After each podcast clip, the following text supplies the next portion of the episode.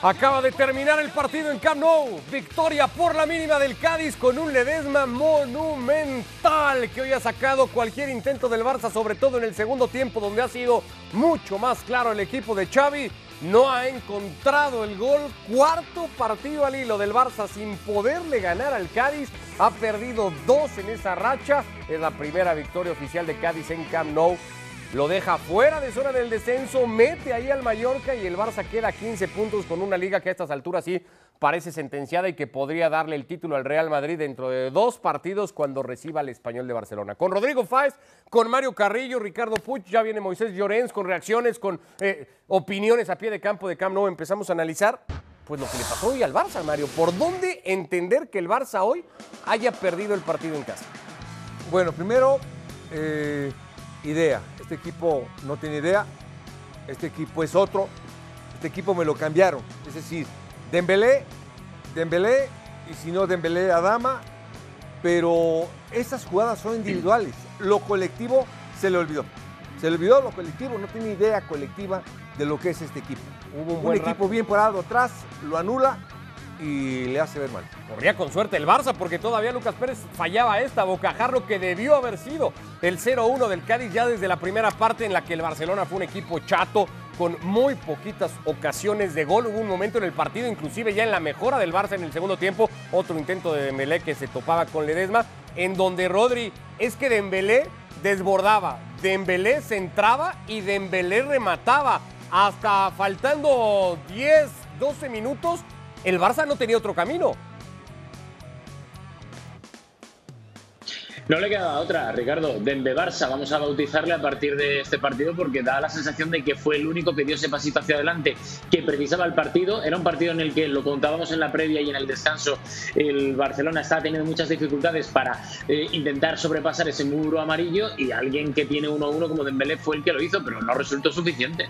Otra vez Dembélé cuando Lucas Pérez ya había adelantado al Cádiz con una jugada increíble. Primero del Englet al centro, eh, ni siquiera hace por ir a la pelota el francés y luego lo pasivo de la defensa del Barça que permitía que tras la tajada de Ter Stegen, los primeros en llegar al contrarremate hubieran sido futbolistas igualmente del Cádiz. Así se habían ido 70 minutos con un Barça que no encontraba caminos y que veía como Cádiz a la contra Mario estaba muy cerquita de finiquitarlo. Si Alex fuera su hermano Nacho, el partido estaba 2-0 en ese momento. Sin duda sin duda. Aparte te iba a decir, fueron cuatro situaciones de gol claras en contragolpe. Eh, lamentable. Hubo una de Luke de Jong que para eso entró ganando muy bien Rodri un tiro de esquina donde me insisto, que tuvo tres o cuatro grandes intervenciones en el segundo tiempo, evitó algún tipo de reacción del Barcelona, pero la realidad es que el sabor para el Barcelona, la cara de Xavi además lo dice mucho, ya vamos a escuchar reacciones, es un poco que hoy al Barça se le ha terminado de escapar cualquier posibilidad en la liga.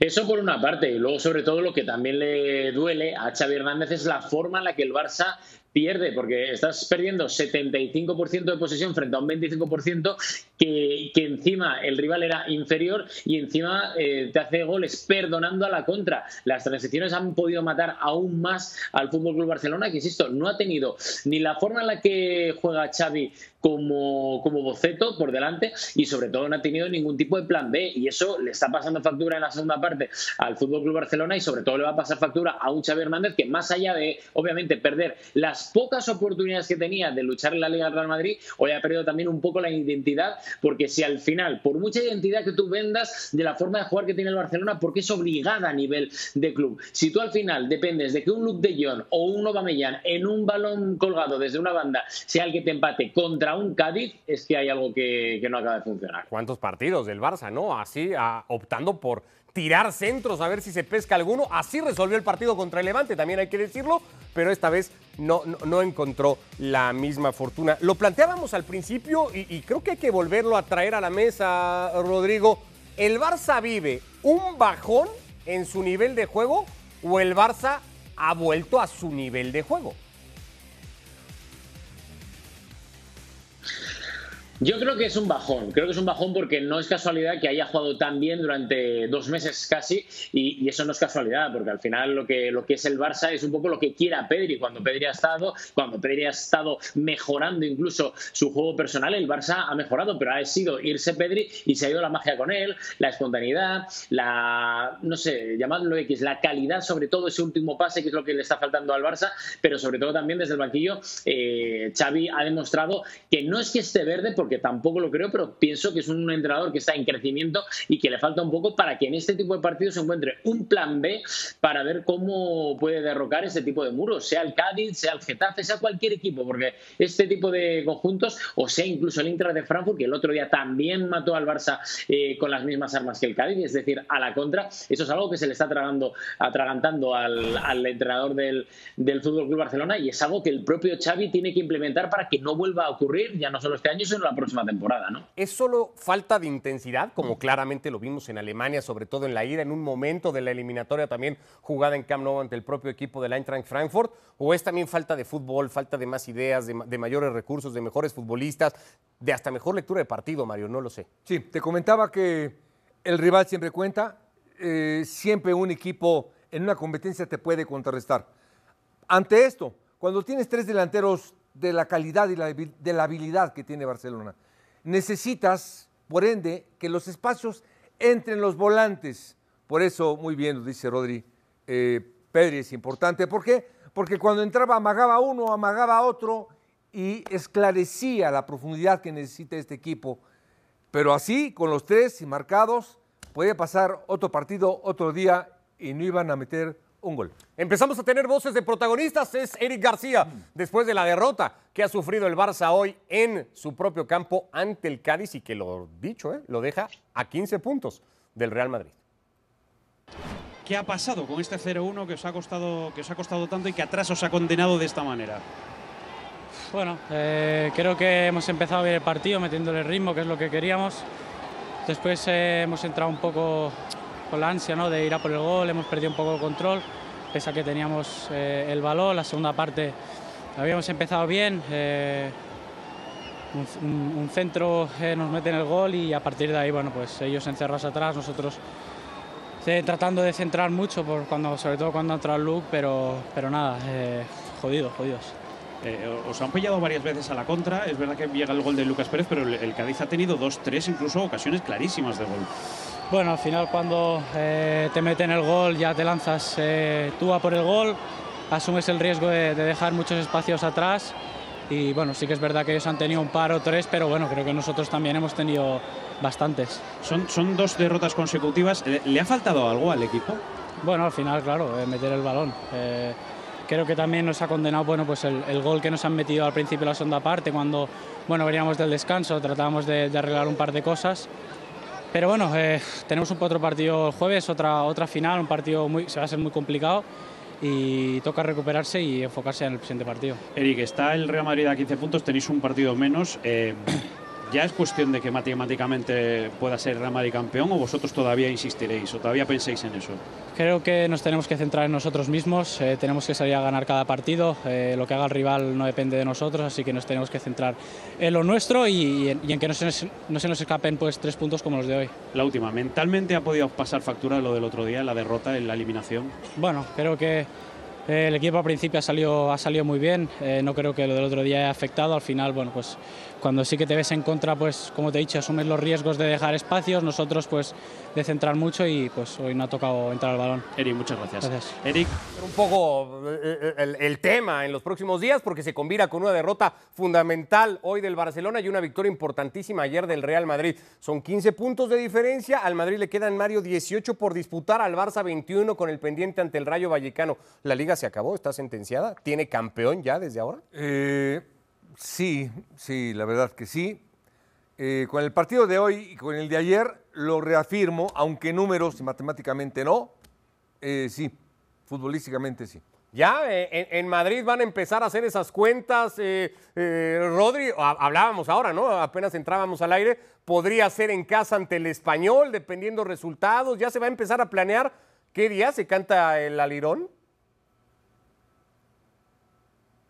Sí, y es más, te puedo adelantar, y esto es noticia, que los jugadores del Real Madrid les encantaría, obviamente, cantarlo cuanto antes, pero si en vez de cuanto antes es en el estadio del Metropolitano contra el Atlético de Madrid, también podría ser, ¿eh? porque recordemos que, era algo lo que comentábamos en la, en la previa, puedes ganar contra el Español y que en el Metropolitano el Atlético de Madrid te haga el pasillo o ganarla directamente en el Metropolitano. Y es una de las cosas que al vestuario del Real Madrid le gusta mucho. De hecho, el vestuario del Real Madrid estaba muy, muy, muy pendiente del partido de hoy y sé de buena tinta porque, porque lo, lo conocemos en ESPN, que se ha celebrado ese gol de Lucas Pérez como pocos goles porque es algo muy importante y porque para ellos ya declina la balanza definitivamente a favor de los blancos. El Barça se queda con 60 puntos, eh, los mismos que tiene el Sevilla, los mismos que tiene el Atlético de Madrid, todavía con una bala en la recámara, digamos que es ese partido pendiente para tratar de asegurar un, segundo puesto que como son las cosas, ¿no? Con todo el tema que ha salido el día de hoy, que por cierto ahora lo veremos abordar con Moisés Llorens, porque hay publicaciones ya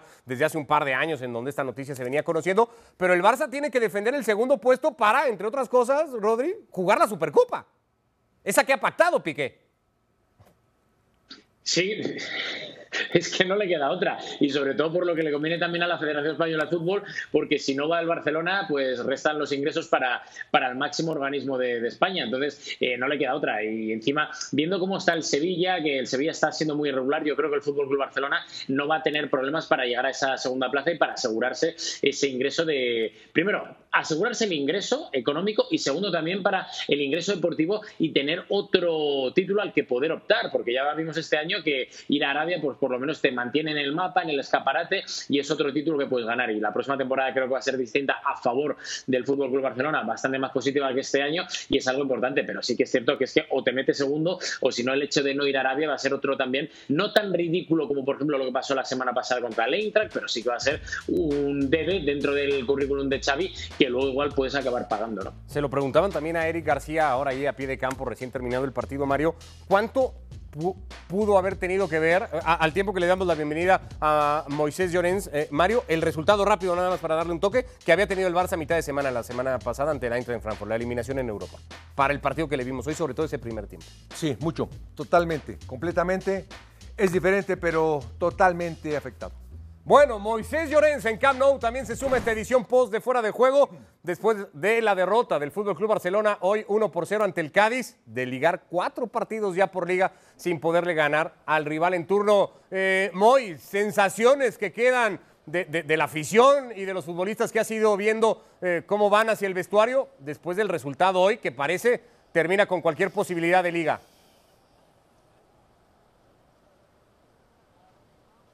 Bueno, pues eh, Ricardo Puch, yo creo que es eh, un ejercicio de impotencia, un ejercicio a la impotencia. Es decir, el Barça hasta la línea de tres cuartos ha llegado bien y a partir de ahí se ha dedicado a colgar balones. en una defensa de, una, defensa completa de cinco futbolistas eh, acompañados por, por los interiores del Cádiz, pues hacía que al final el, Cádiz estuviera muy cómodo defendiendo. los balones que han sobrepasado la línea defensiva tenían a al portero del Cádiz, que también ha estado muy, muy acertado. No es la primera vez que está acertado, es un, portero muy fiable, el, argentino del el cancerbero argentino del Cádiz.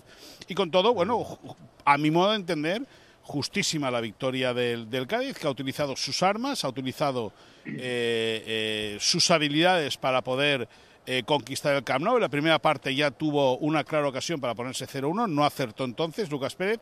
En la segunda no ha fallado, ha tenido incluso ocasiones para ampliar el marcador eh, y al final ya no es que el efecto Xavi se haya frenado, sino que la chavineta ha pinchado tres ruedas. Es decir, el Barça, eh, que había encadenado 15 partidos consecutivos sin perder, está eh, poco a poco perdiendo fluidez en el juego. Desde el 0-4 el equipo se encontró con el parón de selecciones.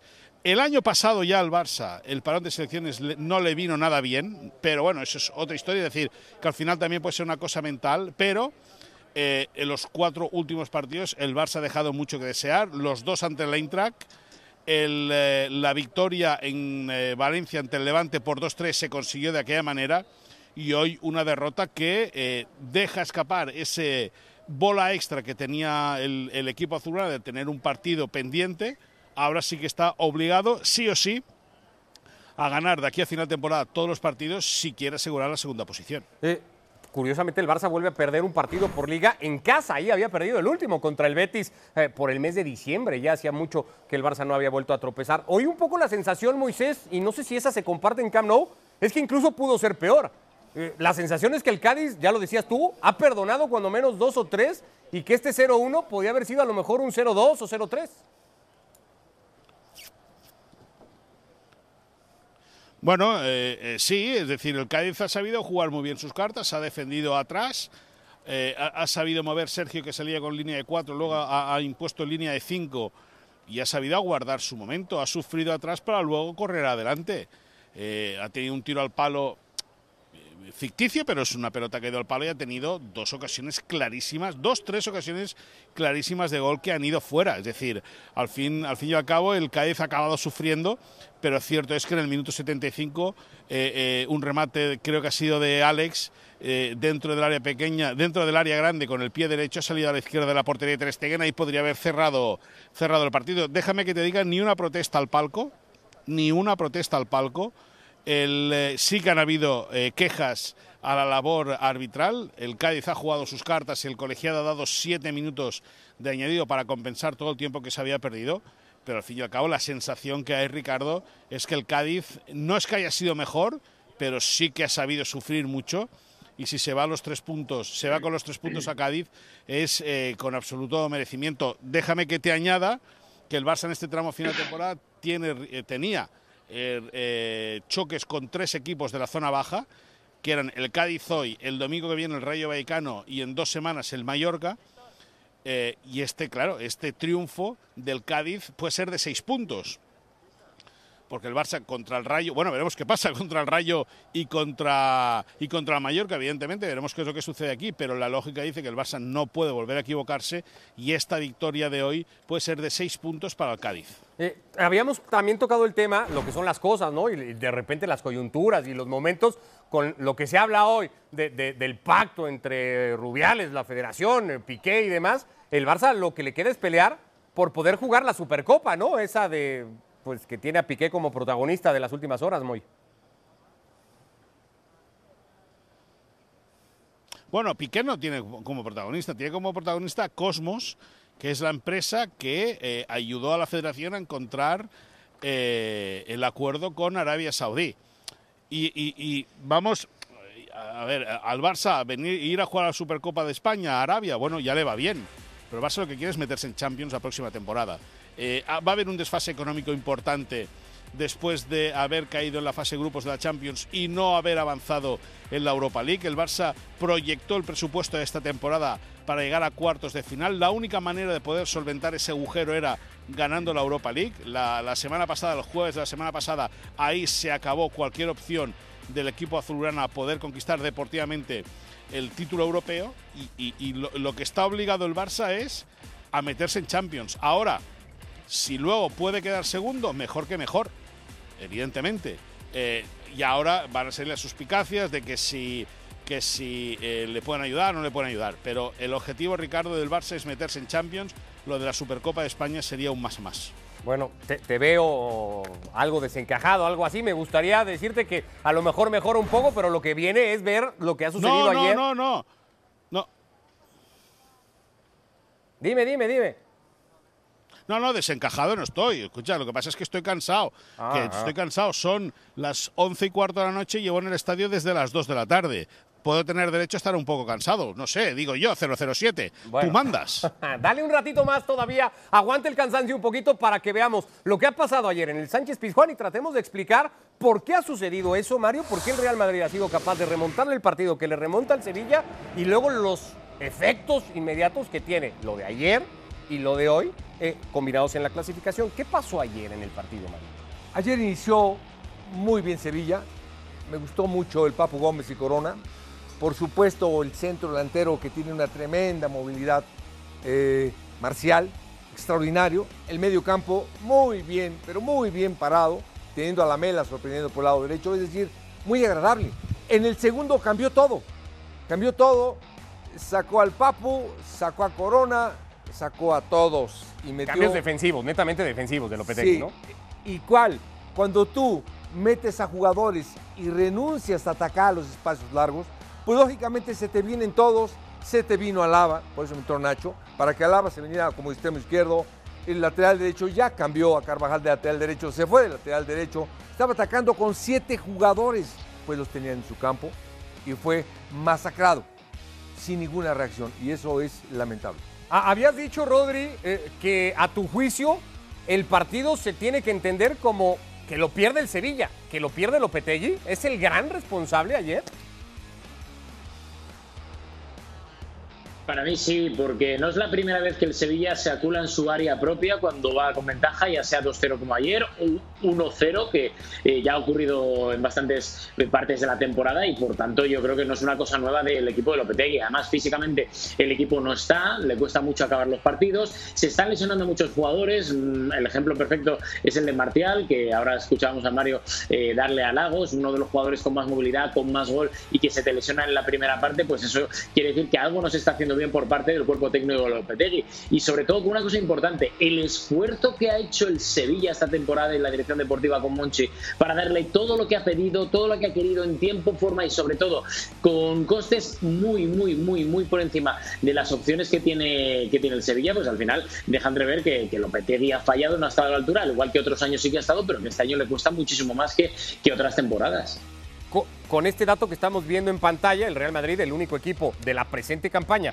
que no tiene expulsiones tras 32 jornadas, escuchamos al técnico del Sevilla y volvemos hasta Camp Nou con Moisés Llorens. Prefiero no hablar del árbitro hoy porque seguramente me voy a arrepentir si, digo lo que, realmente pienso. La segunda amarilla, la habéis visto todos, era no, es que fuera clara, es que no hay absolutamente ninguna duda, no toca balón. El árbitro mismo me ha reconocido que pensaba que había tocado balón. Él puede no verlo, pero tiene un montón de ayudantes, cuarto, el linier, el otro linier, todos, que tienen que decirle, mira, no ha tocado balón, no es que sea amarilla, es que es clarísima, clarísima. Y evidentemente, pues, pero no ha sucedido así. Bueno, ante la duda, eh, bueno, este año no estamos teniendo eh, fortuna, eh, nuestros rivales directos sí. Eh, y tenemos que bueno, pues, eh, luchar contra todo eso y ser conscientes de que lo que no está en nuestra mano no lo podemos cambiar. Eh, como entrenador no me siento cómodo ahora llegando aquí y poniendo la excusa en el árbitro, porque tengo que mirarme primero a mí mismo como entrenador, ver lo que hemos sido capaces de no hacer la segunda parte. A ver, Boy, ¿estás con Rodrigo? ¿Crees que el Sevilla es el gran culpable? ¿Ves al Real Madrid como eh, eh, el héroe del partido de ayer o es responsabilidad arbitral el resultado que dejó eh, el juego en el Pizjuán? Hombre, el, que el Madrid reaccione como lo hace en la segunda, o sea, el baile que el, baile, el baile no, el baile no es la palabra, no te lo digo bien. El protagonista de la primera parte es el Sevilla, sin ninguna duda, porque en, en cinco minutos se mete dos goles al Madrid y parece tener el partido controlado. Ahí Lopetegui se, asusta ya porque el tramo final de la primera parte echa un paso atrás. Ahora, ahora todo el mundo habla de eh, la superioridad del Madrid de la segunda parte que yo, yo soy de los que creo, o, desde ayer sigo pensando, que más allá del, baile del, futbolístico, eh, te hablo y no lo digo con Sorna ni, ni con Rintintín, más, más allá del espectáculo del Barça en el Bernabéu del 0-4, yo creo que la segunda parte de ayer del Madrid en el Ramón Sánchez Pizjuán es lo mejor que se ha visto en la Liga Española, sin ninguna duda. Es decir, eh, cómo presiona, cómo ataca, cómo va, cómo mide, cómo centra, cómo, cómo eh, eh, insiste el Madrid, yo creo que es una cosa digna de elogiar. Pero, pero, lógicamente el Madrid de la primera parte tiene que acabar con 10 y ya con 10 hombres en la segunda parte no juegas de esa manera, sales, sales de no, te da, no te da para jugar así. Ahora, yo creo que gran parte de la derrota o gran parte de la derrota del Sevilla es eh, mérito del Madrid, mucho de mérito de Lopetegui y en esa en ese en ese eh, gran parte del Madrid y gran de mérito de Lopetegui aparece a mi modo de entender, ¿eh? La figura del árbitro porque se equivoca. Primero, eh, eh, y podrás decir, sí, pero es que no pito la mano de, Diego Carlos, es verdad, pero un penalti se puede fallar.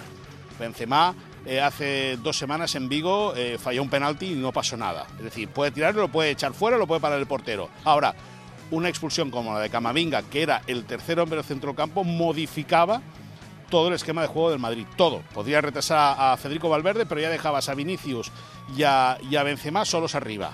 Que tiene equipo el Madrid para jugar con 10 y ganar el partido. Pero a mi modo de entender, creo que el árbitro se equivoca gravemente no expulsando a Camavinga la primera parte. Todo y eso te digo que en la segunda parte el Madrid con 11, que tendría que haber jugado con 10, pero con 11 me encantó y creo que fue eh, un dignísimo ganador y un merecidísimo ganador de esos tres puntos por insistencia, por fútbol y por creer. A, estas alturas y después de lo que se ha vivido esta jornada, resalta muchísimo ese dato que recién veíamos. El único equipo de la liga, Rodrigo, que no ha tenido expulsiones en 32 fechas. Está la jugada de Camavinga, pero echando un, un, un rewind hacia atrás, digamos, ¿hay alguna otra eh, hasta ahora en la temporada en donde uno piense ¿Al Madrid le perdonaron alguna expulsión o va a terminar siendo eh, pues algo muy solitario lo de ayer? No, no, Ricardo, no, no hace ver, falta, eh, no hace falta que hable, no hace falta que diga Rodrigo. La semana pasada, sin ir más lejos, Casemiro. Casemiro. O sea, Casemiro ha tenido bueno, que ser expulsado pues, muchas pues veces por doble amarilla. No, perdona, bueno, eh, Rodri, que me meta. Ya lo perdona Moy que... que... Me meta, perdona que me meta, ¿eh? Perdona que me meta, pero es así. Dale, Rodri.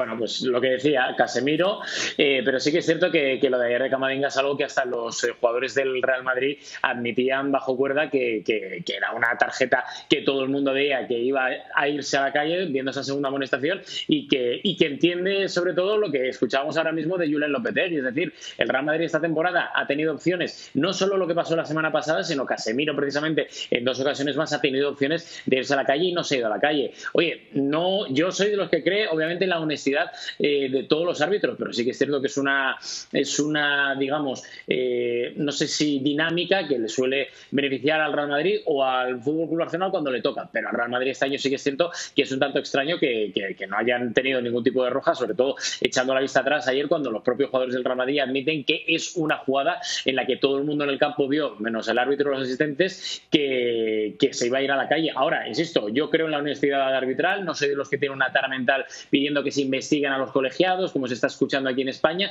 y creo que al final son solo estadísticas que no llevan a ningún sitio, pero sí que es cierto que es una realidad, ¿no? Quedan para debatirlas, eso sí, muchas veces. Abrazo, Moisés, hasta Barcelona y ya estaremos pendientes en los próximos días. El Barça va a San Sebastián a jugar el próximo jueves. Chao y a descansar.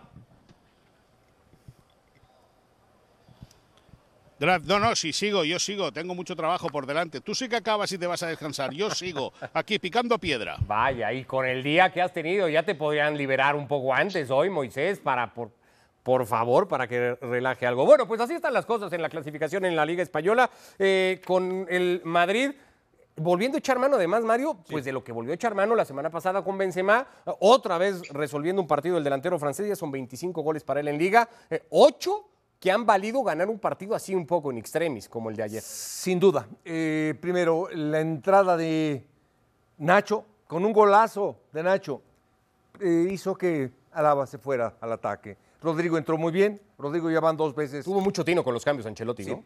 Rodrigo, es, es lo que hay. Rodrigo entró muy bien, Asensio ahí, simplemente Sevilla sacó a toda su delantera y ya no supo a quién meter, ya no supo con quién atacar cuando tú atacas permanentemente y te juegas todas tus balas en el primer tiempo, pues que en el segundo tiempo ya no tienes ninguna, ¿cómo vas a atacar? Se fue encima, eh, por supuesto, el Madrid hizo un tremendo, tremendísimo partido. Pues así están las cosas en una jornada que, o una semana que va a incluir partidos a mitad de semana. Eh, ya veremos en qué termina todo esto de momento, combinado con lo de ayer y lo de hoy. La diferencia es de 15 entre el Real Madrid y sus dos más cercanos perseguidores, el Sevilla y el Barça, todavía por disputar su partido pendiente, el equipo de Xavi, próximo domingo ante el Rayo. Así llegamos al final de esta edición de Fuera de Juego. Abrazo, Rodri, gracias. Chao, un abrazo a todos. Gracias, gracias Mario, que te vaya muy bien. Privilegio. A Moisés Llorens igualmente ahí en Camp Nou. Gracias a todos, que les vaya muy bien. Acá nos vemos el próximo jueves.